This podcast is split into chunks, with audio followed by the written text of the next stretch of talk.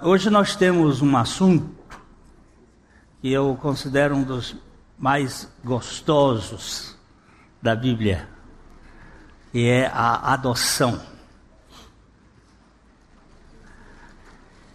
Vamos ler aqui o primeiro versículo. Romanos 8, 15. Vamos juntos? Porque não recebeste o espírito de escravidão para viverdes outra vez atemorizados, mas recebestes o espírito de adoção, baseados no qual chamamos Abba Pai. Graças te damos, porque tu és o nosso Abba o nosso Pai. É tão precioso para nós descansarmos neste fato. E pedimos que tu fales conosco através da tua palavra e pelo teu Espírito. Em nome de Jesus. Amém. A palavra Abba é de origem aramaica e esta palavra aparece só três vezes na Bíblia.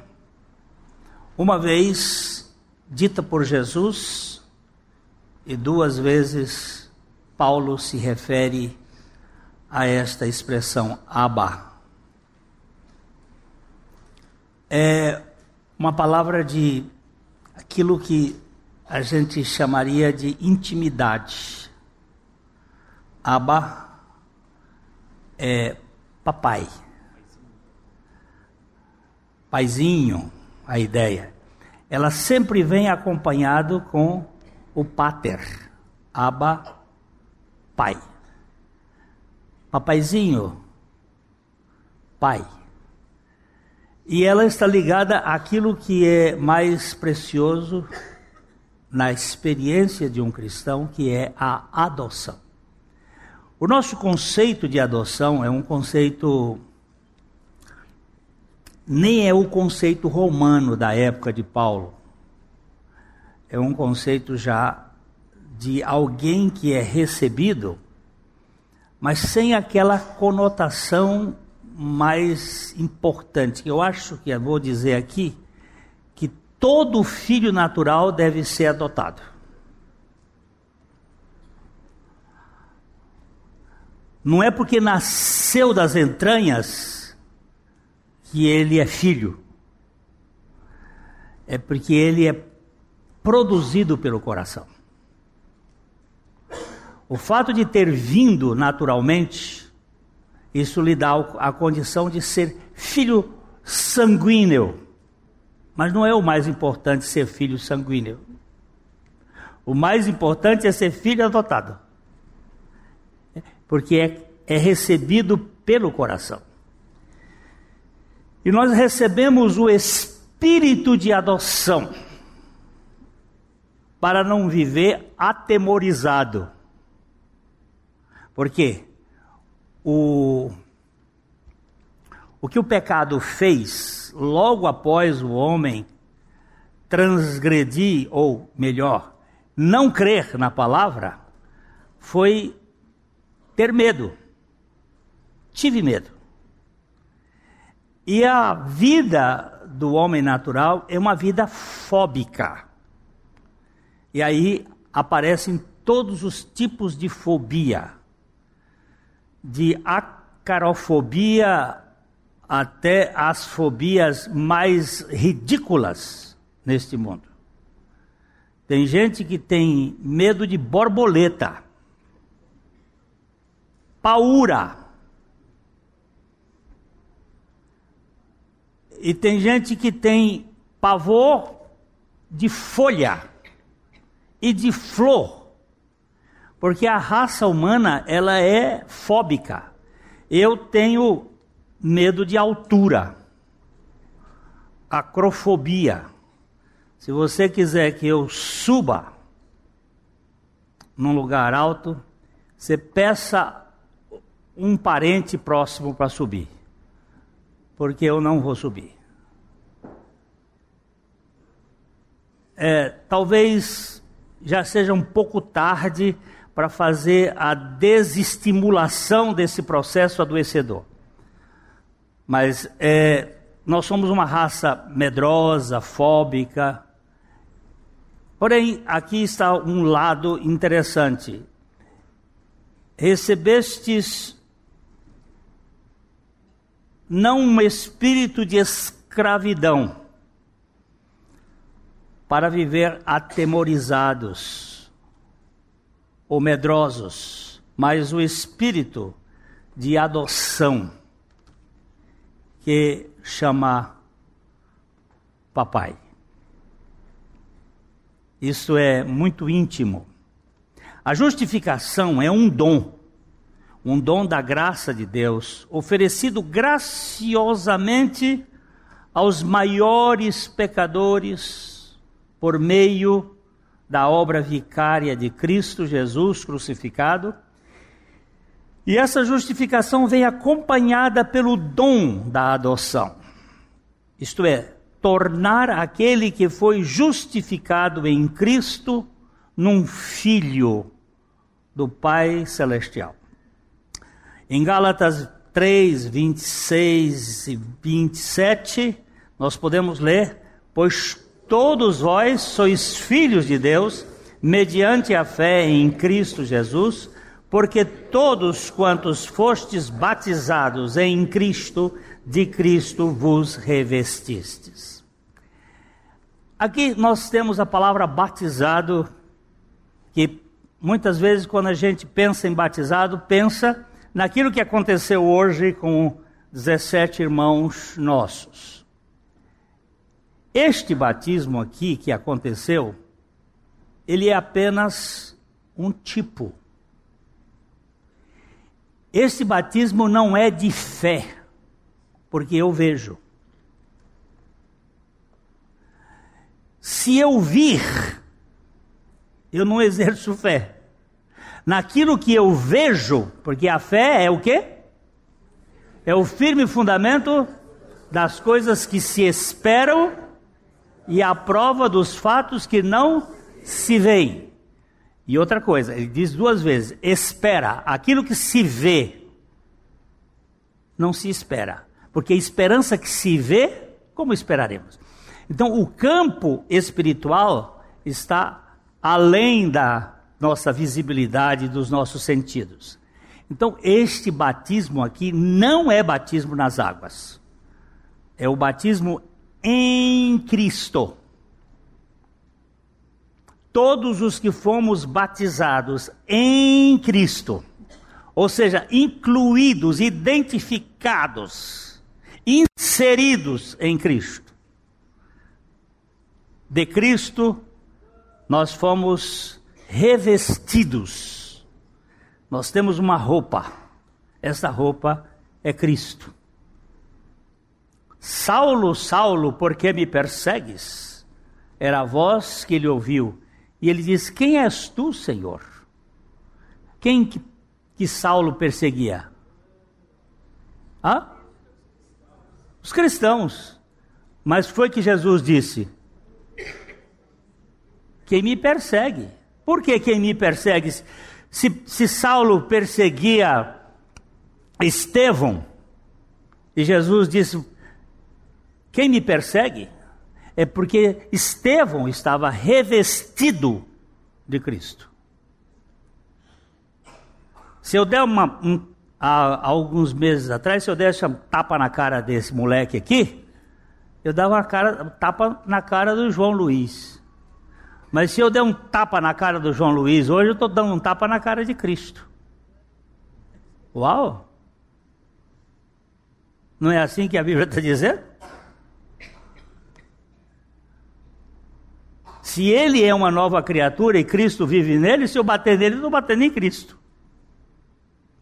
Nós fomos revestidos de Cristo. Este batismo em Cristo não se trata de nenhum mergulho nas águas batismais, mas na inclusão espiritual do pecador na morte juntamente com Cristo na cruz.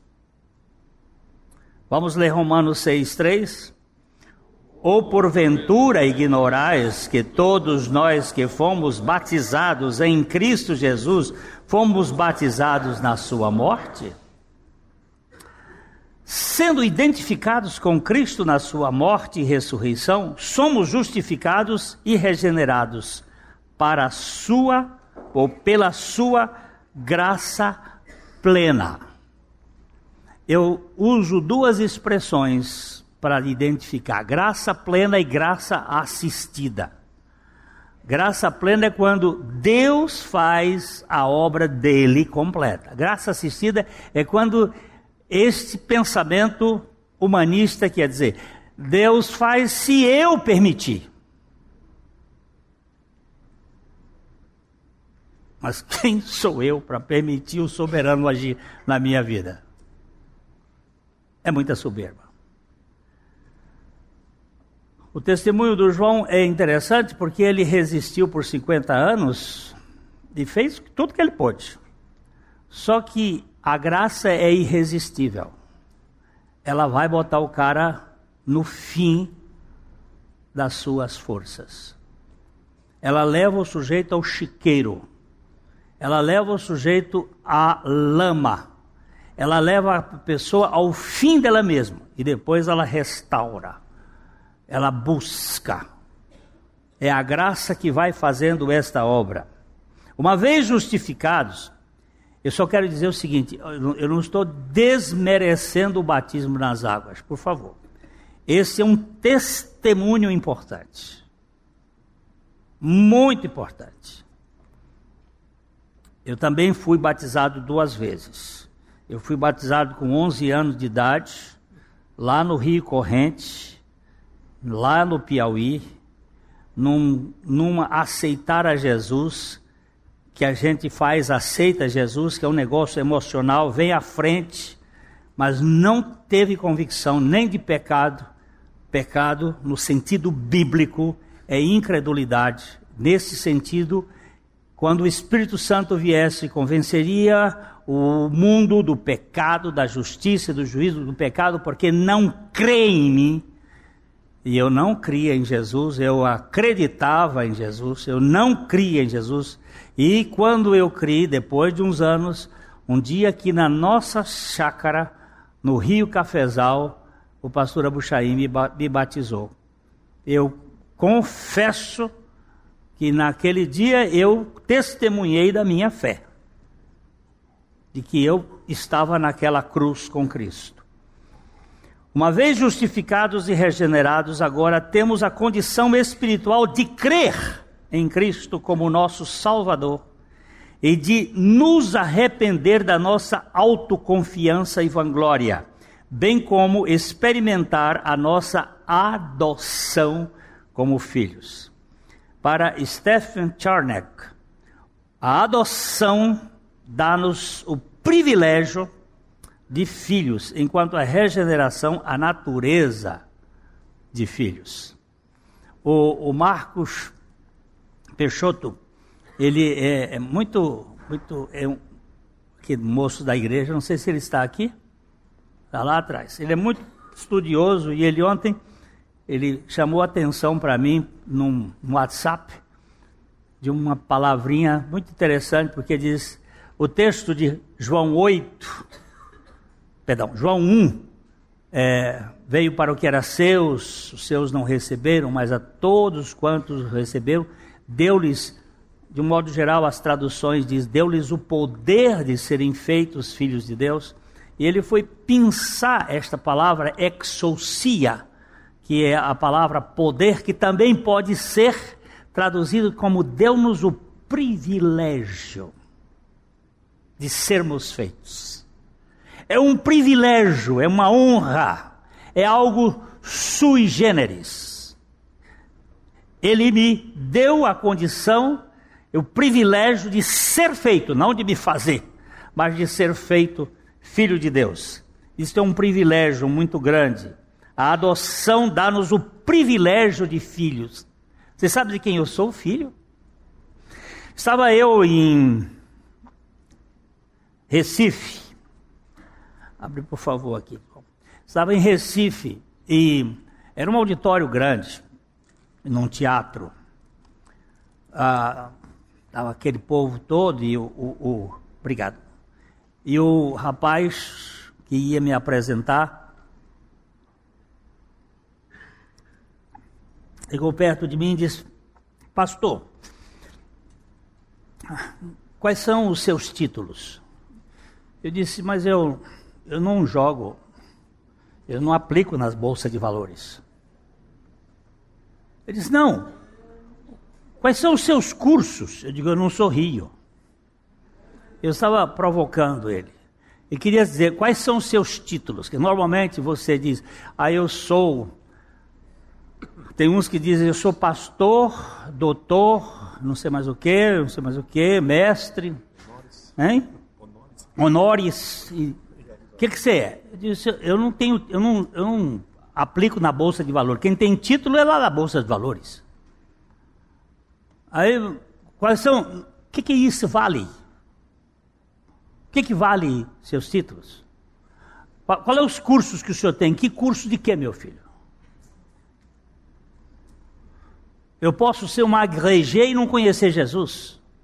Eu posso ser o maior teólogo do mundo e não conhecer Jesus. E aí eu disse para ele assim: Eu sou filho de Deus. Diz para eles assim: Aqui está o Glênio filho de Deus Altíssimo, irmão de Jesus e menino de recado dele. Aí ele disse: Mas só isso, pastor?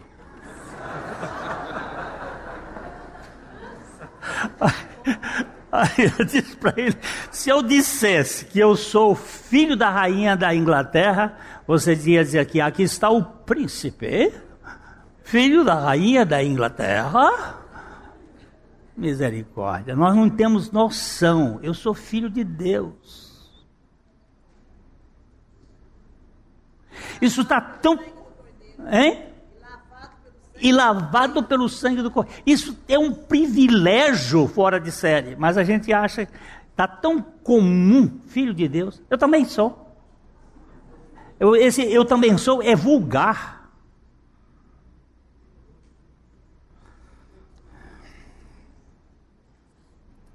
A Bíblia mostra, assim, deixa eu terminar a história, porque.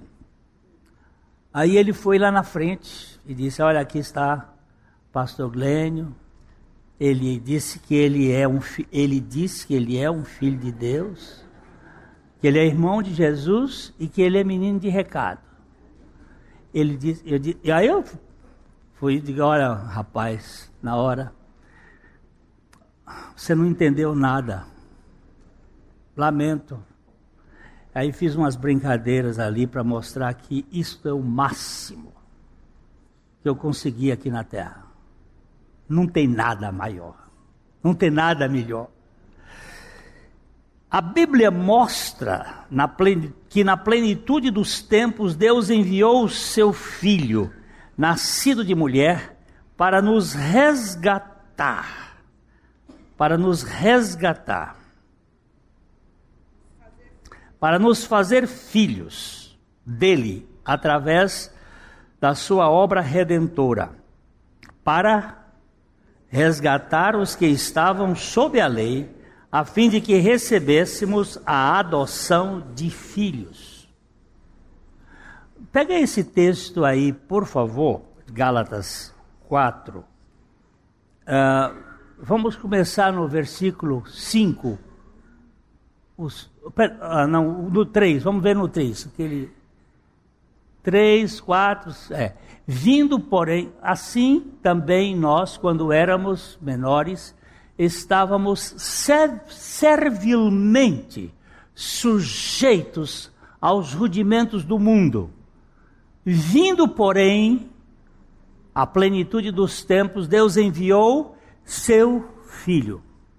Não enviou um anjo, um querubim, um serafim, enviou seu filho, nascido de mulher, nascido sob a lei, para resgatar os que estavam sob a lei, a fim de que recebêssemos a adoção de filhos.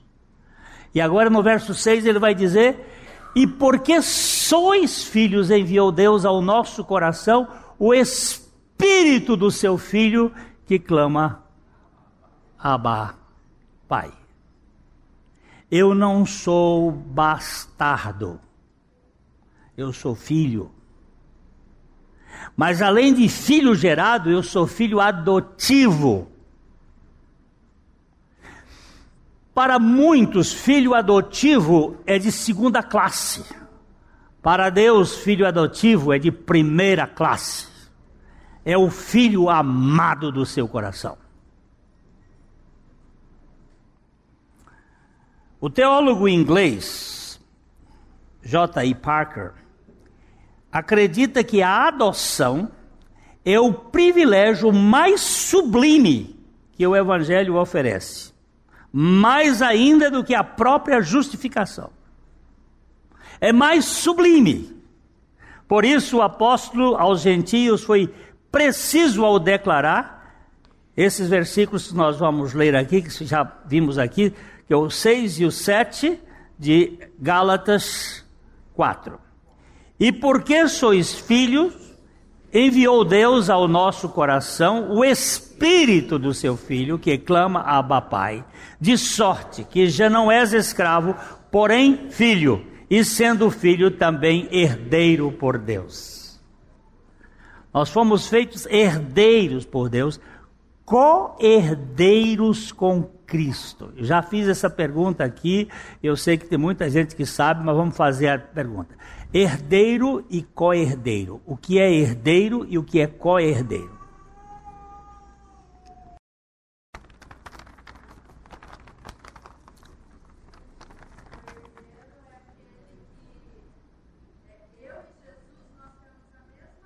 Opa, Priscila!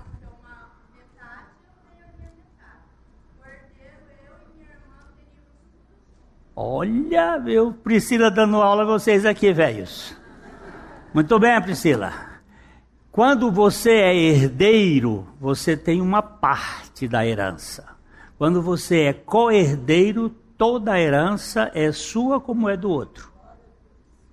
Então, se eu sou herdeiro do meu pai, eu tinha um sétimo de 50%, porque minha mãe tinha 50% e eu tinha um sétimo de 50%.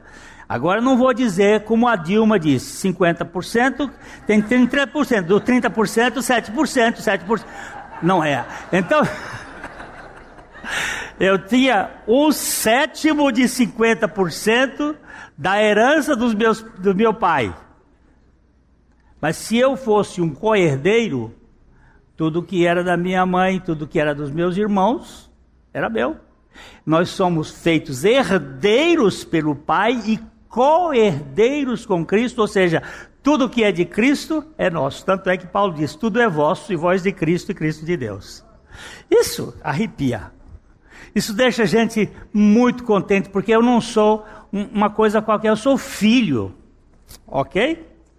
No mundo de Paulo, a adoção era geralmente de jovens adultos de bom caráter que se tornavam herdeiros de pessoas ricas que não tinham filhos e assim mantinham o nome da família.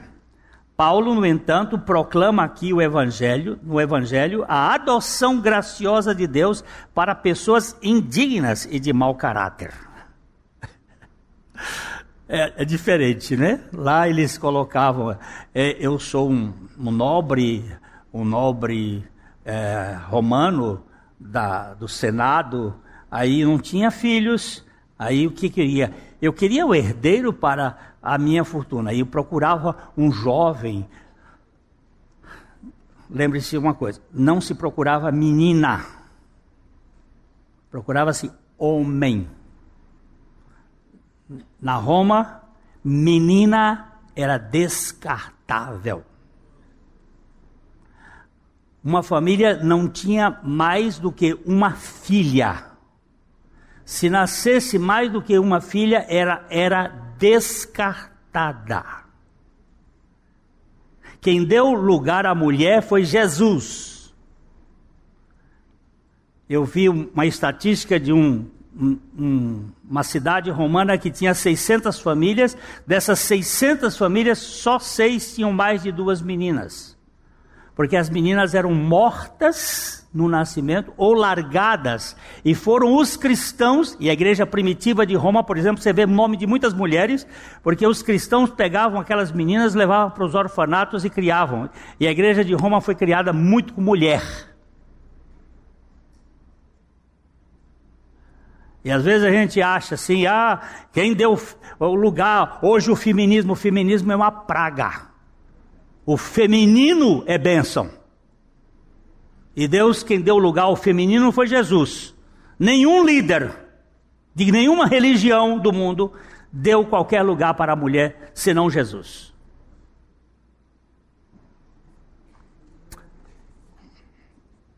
E onde é que eu estou?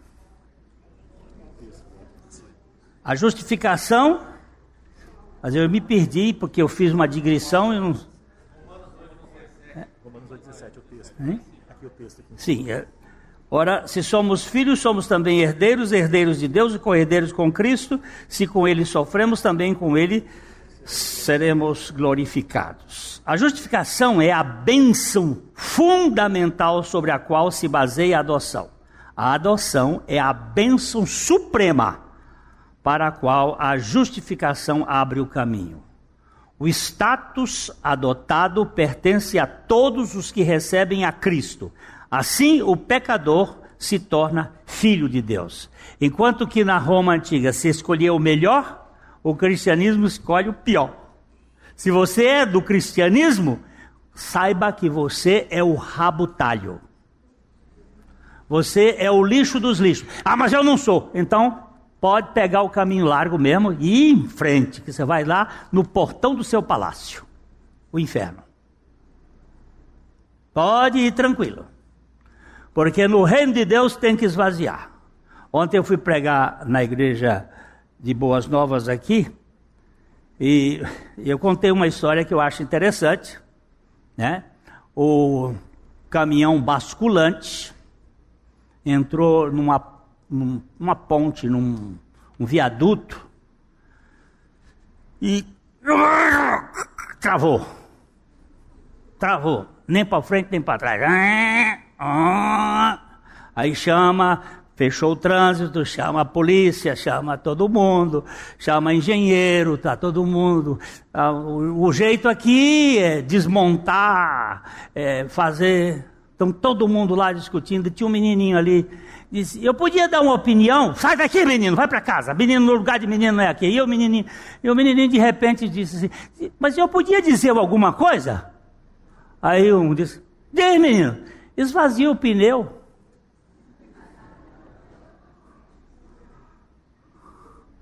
Esvazia os pneus do caminhão que ele passa. Uau, e não é que é? Você sabe o que é o esvaziar os pneus? Dobra o joelho, meu filho. Vai para o chão. Deixa de ser arrogante. Desce. Você está cheio demais.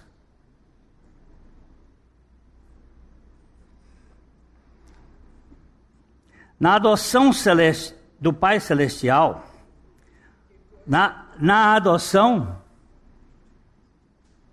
o Pai Celestial confere aos seus filhos adotivos o caráter do seu filho ele lhes dota de uma condição de serem participantes de um nascimento espiritual mediante a graça.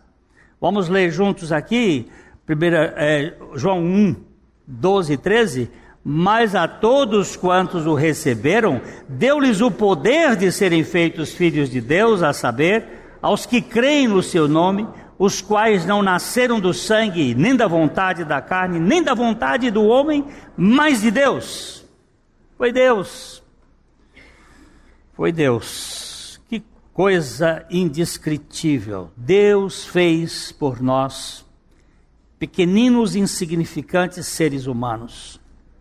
Como pais e mães, nós geramos filhos e filhas, transmitindo nossa vida a eles. Quando recebemos Quando concebemos e parimos crianças, nós lhe transmitimos a vida humana. Da mesma forma, Deus, em sua gloriosa e imensurável misericórdia e bondade, escolheu dar aos homens mortais sua própria vida incorruptível, sem princípio e sem fim, eterna. Este é verdadeiramente um grande amor que Deus tem pelo mundo. Nada no universo é mais precioso, mais valioso do que a vida de Deus, diz Davi Dyer.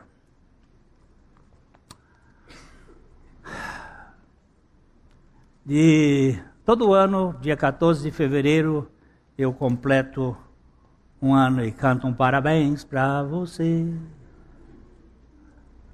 Muito bem. Todo ano, no dia 6 de agosto, eu completo o nascimento espiritual que nunca ninguém cantou parabéns para você. Mas nesse dia, eu não preciso que ninguém cante, porque isso aqui ninguém conta, é eterno. Nunca acaba é a vida de Deus que foi dada, não dá para acabar.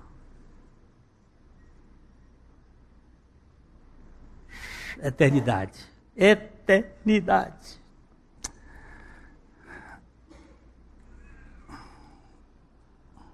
Ô Márcio, Márcio, vem cá.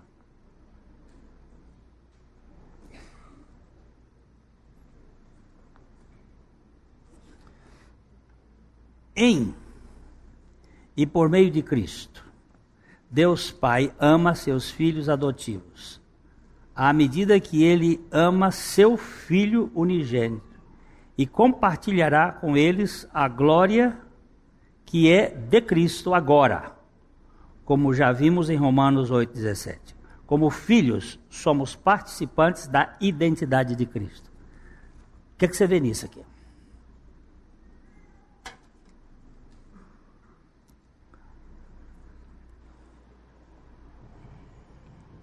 Em e por meio de Cristo, Deus Pai ama seus filhos. Eu vejo nisto o seguinte: a raça humana se degradou completamente e se desconectou do Senhor. Mas Deus nos amou de tal maneira que aprouve a Ele dar o seu Filho unigênito para morrer uma morte que nós merecíamos por conta dos nossos pecados nos incluir naquela morte e por meio da sua ressurreição, todos nós ressuscitamos juntamente com ele mediante a fé. Quando a gente lê aqui que em e por meio de Cristo Deus Pai ama seus filhos adotivos, isso significa que quando Deus olha para mim e olha para você, olha para todo aquele que crê, ele não vê mais o pecador, mas ele vê o seu próprio filho Jesus Cristo e nós recebemos exatamente o mesmo amor com que Ele ama o seu filho. Ele ama a nós. Este é o valor que Ele atribuiu a todo aquele que crê, todo aquele que Ele recebeu como filho, o valor que Ele atribui a você, meu irmão, é o valor do filho dele. Tanto é que você custou o filho dele. Você custou o sangue do filho dele. Este é o preço que ele atribuiu a você. Louvado seja o Senhor por tão grande valorização a quem não valia nada. Escuta, e como é que você trata o Caio? Como Caio, eu trato? Caio, Caio é o filho dele. É como o filho, é como o filho é, natural, fruto seu com a Vanessa, só ou como um filho adotivo? O Caio, eu o gerei é uma uma bênção do Senhor nas nossas vidas. Os filhos são herança do Senhor. Mas o fato de eu ser pai do Caio, o progenitor do Caio, não diz nada. Eu trato o Caio como filho porque eu o amo com o meu coração. Amo como como sendo uma dádiva do Senhor e como sendo um dos maiores prazeres que o ser humano pode experimentar na vida é ser pai de alguém e amá-lo e ser correspondido nesse amor. Eu amo o Caio e ele é meu filho porque eu o amo, não porque eu o gerei. Você tem três filhos, né? Tem o Caio, tem o, O Davi, o Davi e, o a Da-. Mas o Davi é, é pimenta, né? bicho, é o bicho da goiaba. bicho, o bicho Não é? pega. É? Bicho é embaçado. é tinhoso. E você tem a Sara. Qual é que você ama mais? Não tem como comparar, né? Eles são todos co-herdeiros. Eles não serão herdeiros, eles não dividirão nada, inclusive o meu amor. Eles são co-herdeiros, todos os três recebem o meu amor da mesma forma, do mesmo tanto. É, não dá para não dá para medir, né? O amor. Se o meu amor não dá para medir, imagina o do Senhor. né? Então, A, a gente às vezes fala assim, ah, é, lá em casa de vez em quando diz assim, ah, o filho preferido é o Léo. Aí ela, eu, digo, eu não, eu, não de- eu não vou dizer, ah não, essa coisa. Não vou dizer. Não dá para dividir o amor para, pelos filhos. É, os, os meus filhos, eles são realmente, o Davi é complicado. Ele tem um temperamento um pouco mais. O Caio é, é aquela, aquela criança, aquele filho, Nossa. filho de ouro. Né? A minha avó falava, "Ah, essa, essa criança de ouro. Menino fácil, respeito, obedi- obediente, não faz bagunça. E o Davi é completamente o contrário. Só que eu o amo, não pelo que ele, Ele é, faz. ou pelo que ele faz. Eu o amo porque eu sou pai. E o Senhor, Ele não nos ama pelas nossas obras, pelo nosso comportamento. Ele nos ama porque Ele nos adotou como pai.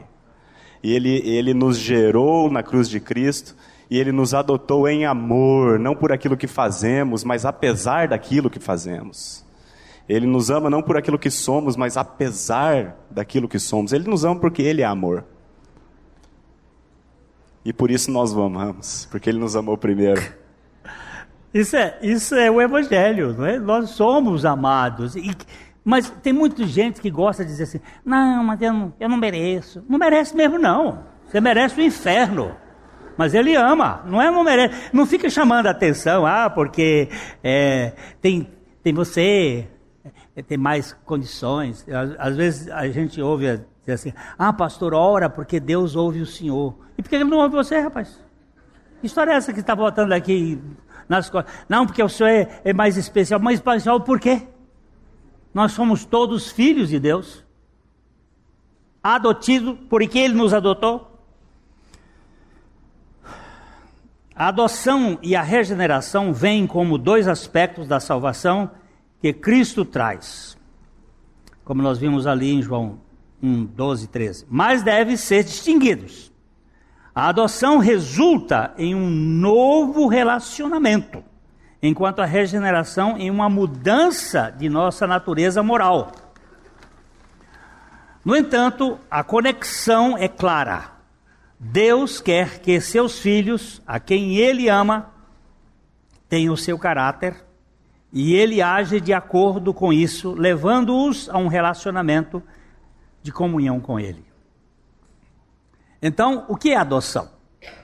O breve catecismo de Westminster responde assim: é um ato da livre graça de Deus, pelo qual somos recebidos no número dos filhos de Deus e temos direito a todos os seus privilégios.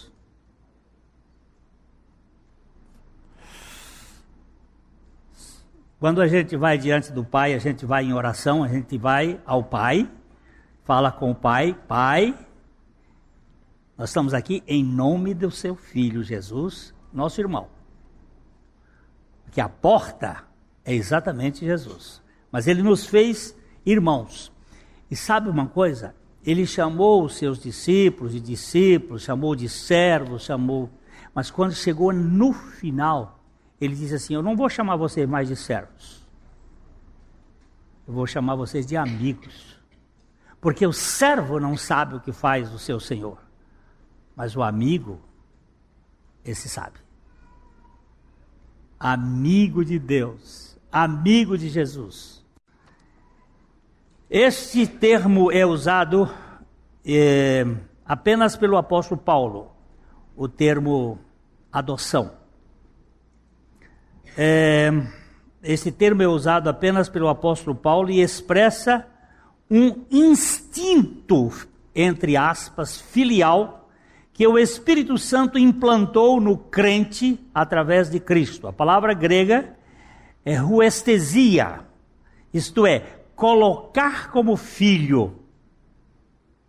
Eu vi um, um pastor que tem quatro filhos, três homens e uma menina adotiva. E eles estavam tendo lá umas diferenças. E, ele percebeu que os filhos naturais estavam com ciúme da filha adotiva. E ele percebeu que ele tinha errado. Porque ele estava tratando os filhos naturais sem adoção. E ele resolveu mudar o comportamento e tratar os filhos naturais como filhos adotivos. E um dia ele disse: Vocês três vieram de mim e da sua mãe de modo natural. Mas de hoje em diante eu quero pedir perdão e eu quero tratar vocês como meus filhos adotivos, como eu trato a minha filha. Porque eles foram gerados no meu coração. Ela foi gerada no meu coração, no meu amor. E nós fomos gerados no amor de Deus. É maior, o filho adotivo é maior do que o filho natural. Do ponto de vista bíblico. Os humanos não tratam assim. Tem até pai adotivo que diz assim: Eu te, eu te trouxe para casa. Como se fosse uma, uma exigência. Você está dando problema, você devia estar na rua. Isso não é amor. Isso é um déspota. A adoção tem a ver com a nossa união com o filho. Deus, o Pai, nos atraiu no seu Filho na cruz para que fôssemos participantes da sua morte e por meio da ressurreição ganhássemos a natureza de filhos de Deus, a fim de vivermos como filhos de Deus. Paulo vê que nós fomos colocados no Filho para que nos apropriássemos da condição de filhos do Pai Celestial. E assim vivêssemos como filhos e não como bastardos, escravos ou servos.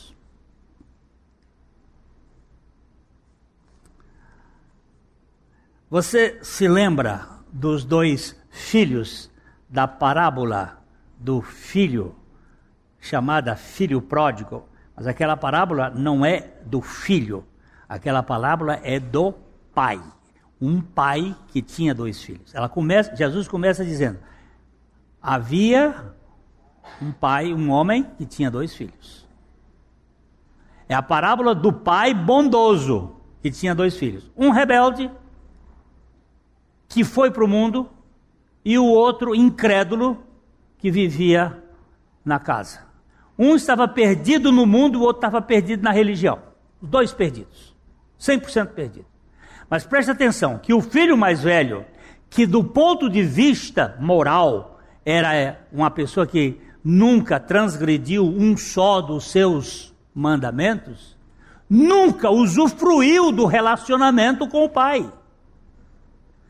E ele diz, ainda faz, joga na cara do pai, dizendo assim: Eu tenho trabalhado para ti todos esses anos e nunca me deste um cabrito para eu me alegrar com os meus amigos. Nem amigo ele tinha.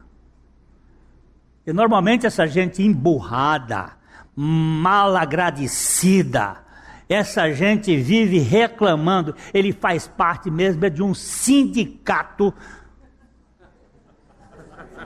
Eu não vou dizer o resto porque pode parecer com alguns, mas é um sindicalista que não usufrui do relacionamento com o Pai.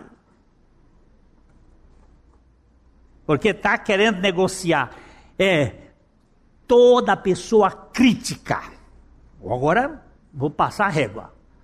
Normalmente, ela possui uma imagem distorcida. É ingrato. É uma pessoa que não sabe usufruir das riquezas da graça de Deus. Está vendo ruim, tudo, tudo, nada está bom.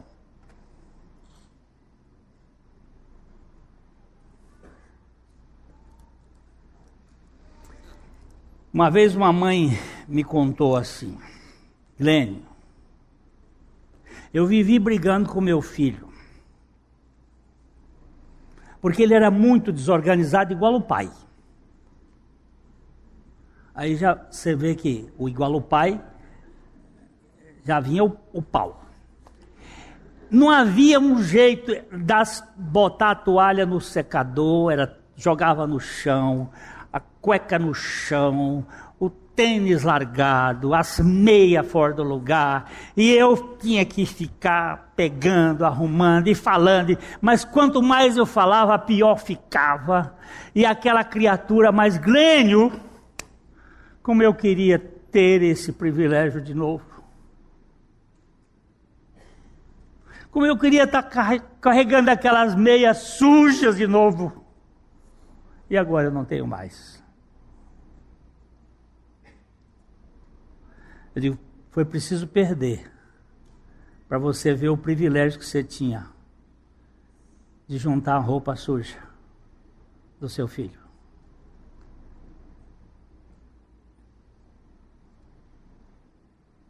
Em vez da gente fazer festa com o que tem, fica criticando o tempo todo.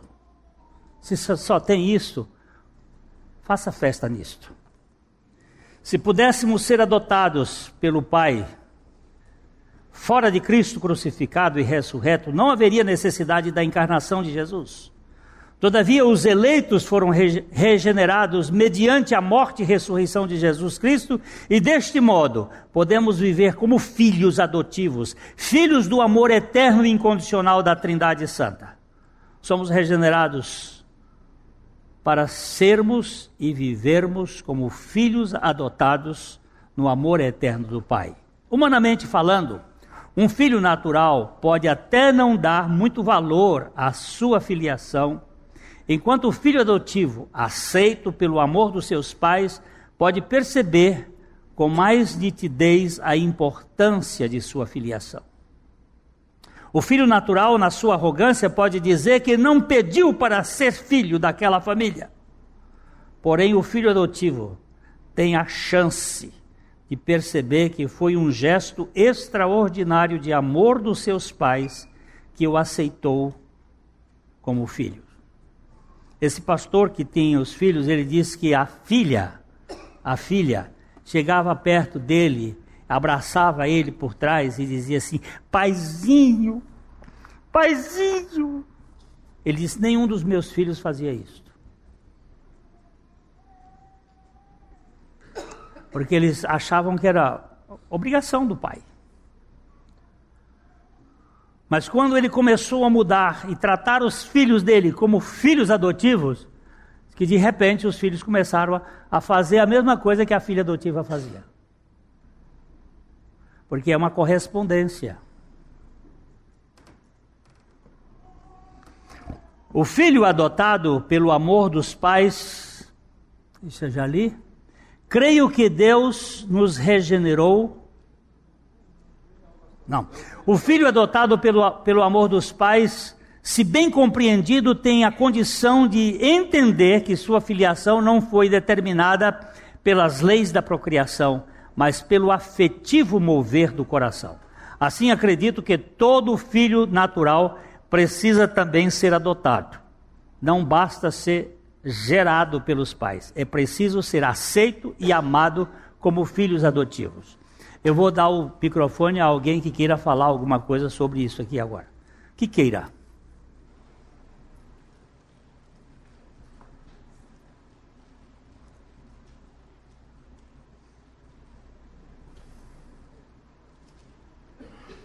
Sabe por que, que vocês não vieram aqui? Porque vocês não se consideram filhos adotivos. Vocês têm vergonha de falar. Sabe por que tem vergonha? Porque o conceito de filiação de vocês não é produzido pelo amor do Pai, mas por uma aceitação condicional. E se você for uma vergonha de ser uma bobagem aqui? Depois, como é que fica? Como se na família de Deus nós tivéssemos que viver fazendo coisas porque eu tenho medo de não ser aprovado.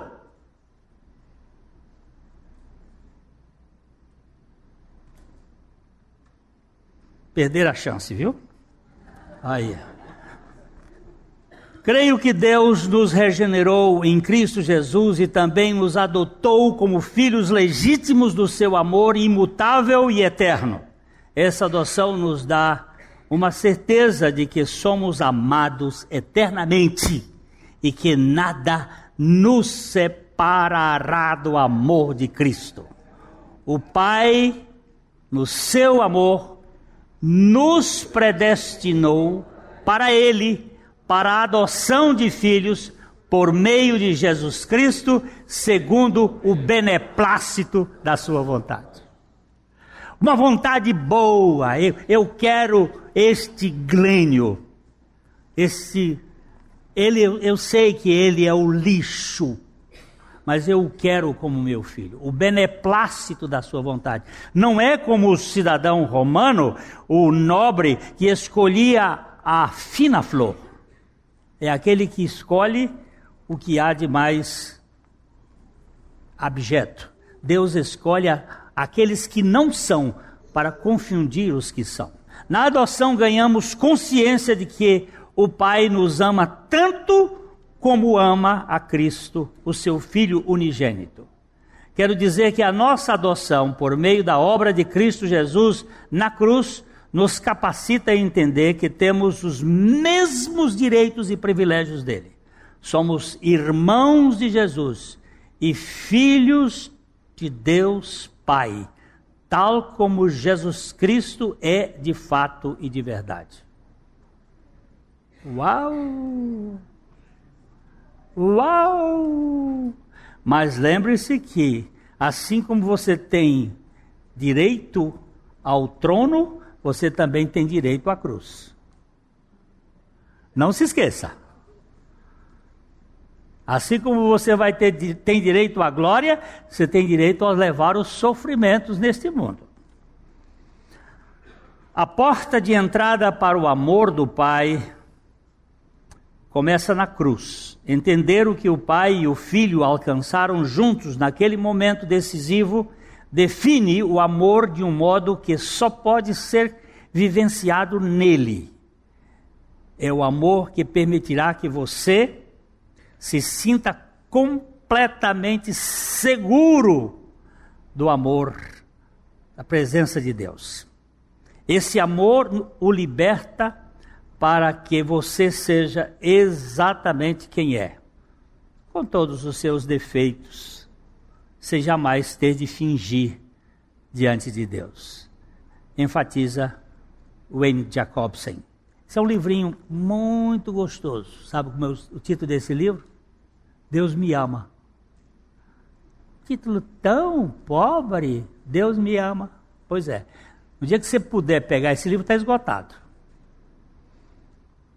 Mas no dia que você puder pegar esse livro para ler, leia. Deus me ama. Mas é bom demais. É nesse livro que eu encontrei a frase assim: Deus não está decepcionado com você, porque Ele nunca teve expectativas a seu respeito.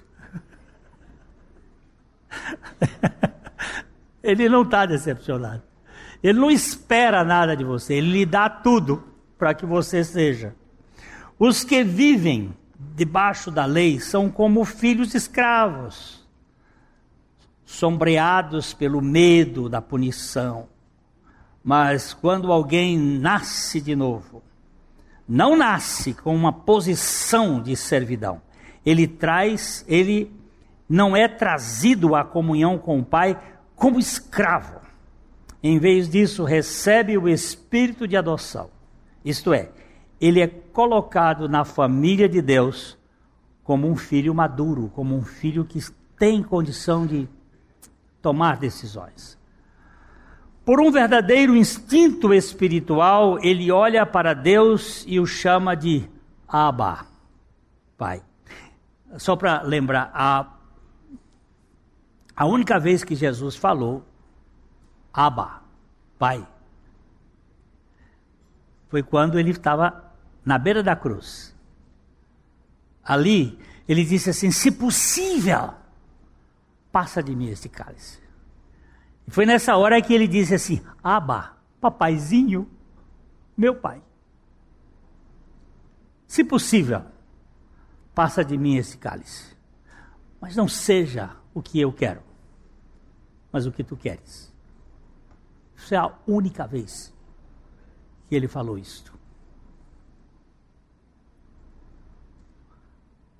Na hora do seu maior sofrimento, ele rendeu a sua vontade ao seu papaizinho. Mas é duro! É duro, mas ele é meu pai. E para esse momento é que eu vim.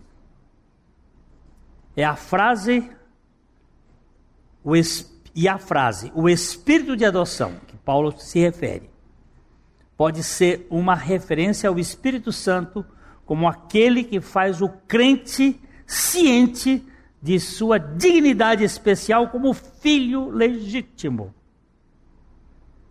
Ou pode significar a realização ou atitude de adoção em contraste com o espírito da escravidão. Eu morei alguns anos no Rio de Janeiro na casa da minha tia, irmã do meu pai. E eu vinha do seminário, eu vinha da faculdade de noite, e ela dizia assim: Meu filho, você pode pegar na geladeira as coisas. Mas eu não tinha coragem. Eu chegava às vezes com uma vontade de comer alguma coisa, eu olhava assim, mas não, não. Eu não sou filho. Eu só sou sobrinho. E minha mãe me ensinou, muito bem ensinado, que eu não podia ser intrometido na casa dos outros. Não ia avançando, comendo o dos outros. Então eu ficava ali, dormia com fome, mas não porque ela me proibisse. Mas quando eu chegava na casa de minha mãe e meu pai, eu entrava na dispensa, pegava o queijo, arrancava o um pedaço assim, tum, daquele grande, e comia, porque era meu pai e minha mãe. Eu tenho direito. Mesmo casado, não tem conversa, era meu pai e minha mãe. Um dia a Vilma, aqui, aqui na nossa, na nossa comunidade, ela faz um melhores bolos de Londrina. E tem um que eu sou apaixonado pelo bolo, de abacaxi. É. É o, é, é o concura aquele bolo. E a, a Vilma mandou o bolo lá para casa. Bolo para mim. Ela mandava assim. E botamos o bolo lá e, e lá fui eu trabalhar e vá para aqui, para lá. E os meus filhos estavam retornaram para casa. Tava lá os três e tinha uns amigos e tal. E quando eu cheguei de noite, eu com a vontade que eu gostava de tomar, comer aquele bolo com leite, leite gelado. E você come com leite, ele fica. Aí eu fui no, na, na geladeira, abri a geladeira, cacei, cadê o bolo? Ele tinha ido embora. Aí eu fui dar aquele gemido, mas que desgraça, gente. Mas não deixaram nem um pedacinho para mim. Veio uma voz e disse assim: eles são filhos. Eles são herdeiros. Tudo seu é deles. É verdade.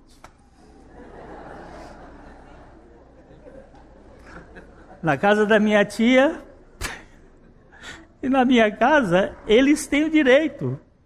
Nós somos filhos. Gente, nós precisamos aprender esse lado da relação pai. Pai.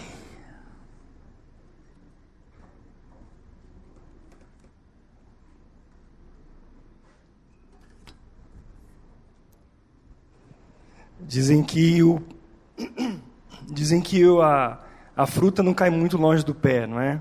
Já ouviram essa expressão? Que como filhos nós parecemos muito com o pai. Nosso, nossa família traz essa carga cultural para nós. Eu penso que Deus está tratando com os filhos para que nós nos pareçamos com o seu filho, que é Jesus Cristo. Mas eu queria enfatizar uma questão. Essa semana ando caminhando com a Patrícia é, e pensando, e caminhar é muito bom que nós podemos orar e conversar o casal, isso é muito importante. Mas da onde eu comecei a pensar, da onde vem a nossa ansiedade em relação à vida, as coisas que nós como é, como pais, como marido, como cabeça do lar. E eu comecei a considerar de onde estava vindo a ansiedade para a minha vida. Né? E eu perguntando isso e falando com o Senhor, e a conclusão é que a ansiedade é não confiar nesse amor do Pai, é não crer que Ele cuida de nós, independente da nossa resposta para com, a, com Ele, Ele é gracioso, Ele é misericordioso.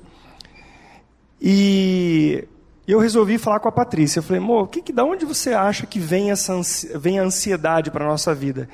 E eu lembrei da palavra que fala, não estejais ansiosos, com coisa nenhuma. E a gente deve colocar diante do Senhor e e isso às vezes está no intelecto, e quando vai para a prática nossa nosso dia a dia, ele se torna real porque nós lidamos com problemas reais e às vezes nós estamos agitados com tantas coisas, querendo resolver isso e não entregando e confiando nesse amor do Pai. Foi de onde vem? Ela falou assim: vem de nós não crermos nesse amor do Pai para conosco. Então a nossa ansiedade é pecado, porque nós não confiamos nesse detalhe de que um fio de cabelo o Senhor sabe e Ele, ele cuida dos mesmos detalhes, mas a gente é ansioso, quer as coisas para ontem. E o Pai tem determinado a cada momento o que Ele vai fazer conosco. Então, entregar-se a esse amor gracioso do Pai é experimentar de fato a dependência que Ele cuida. É que nós temos um referencial de amor do, do nosso pai, da nossa mãe, e às vezes eles falham, porque é natural falhar. Nós damos conta hoje com nossos filhos daquilo que nós podemos. Mas o nosso Pai, verdadeiramente, ele sabe a hora, o momento e o que ele vai nos dar, que vai ser bênção para a nossa vida nessa intimidade e relação com ele. É verdade. Isso mesmo, pastor. Hum? Olhar passarinho. Olhar passarinho. Imediatamente, a nossa justificação e regeneração, somos adotados como filhos do Pai. A adoção bíblica significa que nos tornamos legalmente filhos de Deus, já que não éramos filhos dele por natureza. Assim, a adoção nos dá o privilégio de nos dirigirmos a Deus como nosso Pai, com confiança e intimidade vivendo como filhos amados. Ah, o Watchmani tem uma experiência que ele conta que no início da sua vida cristã havia uma irmã que lhe ajudou muito a afirmar na palavra. E um dia ele chegou lá, ela já estava velhinha, sentada numa cadeira de balanço, e ele chegou por trás, ela estava orando, ela disse assim: Pai, Eu estou com tanta saudade do Senhor. Eu quero chegar logo na tua casa, na tua presença. Aí ele disse assim, aí ela disse a coisa mais empolgante que eu já vi. E ele disse assim: "E tu estás com muita saudade de mim".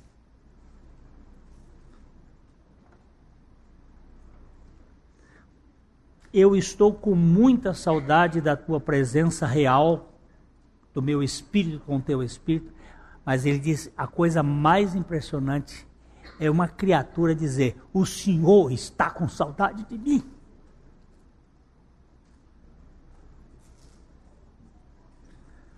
Isso só filiação pode ter. Esse conceito de adoção. A Livraria PIB Londrina procura selecionar cuidadosamente seus títulos e autores a fim de oferecer um conteúdo alinhado com o Evangelho de Jesus Cristo. Bíblias, livros de teologia, devocionais, literatura infantil, biografias, comentários bíblicos e muito mais. Dispomos também de um acervo de CDs e DVDs das mais de 5 mil mensagens ministradas na primeira Igreja Batista em Londrina. Visite a Livraria PIB Londrina e conheça ainda mais. Livraria PIB Londrina, de segunda a sexta, das 13h30 às 18 horas. Endereço na Avenida Paraná, 76A, próximo ao Calçadão, bem no centro de Londrina. Ligue para 3372 8921 ou acesse o site www.livrariapiblondrina.com.br.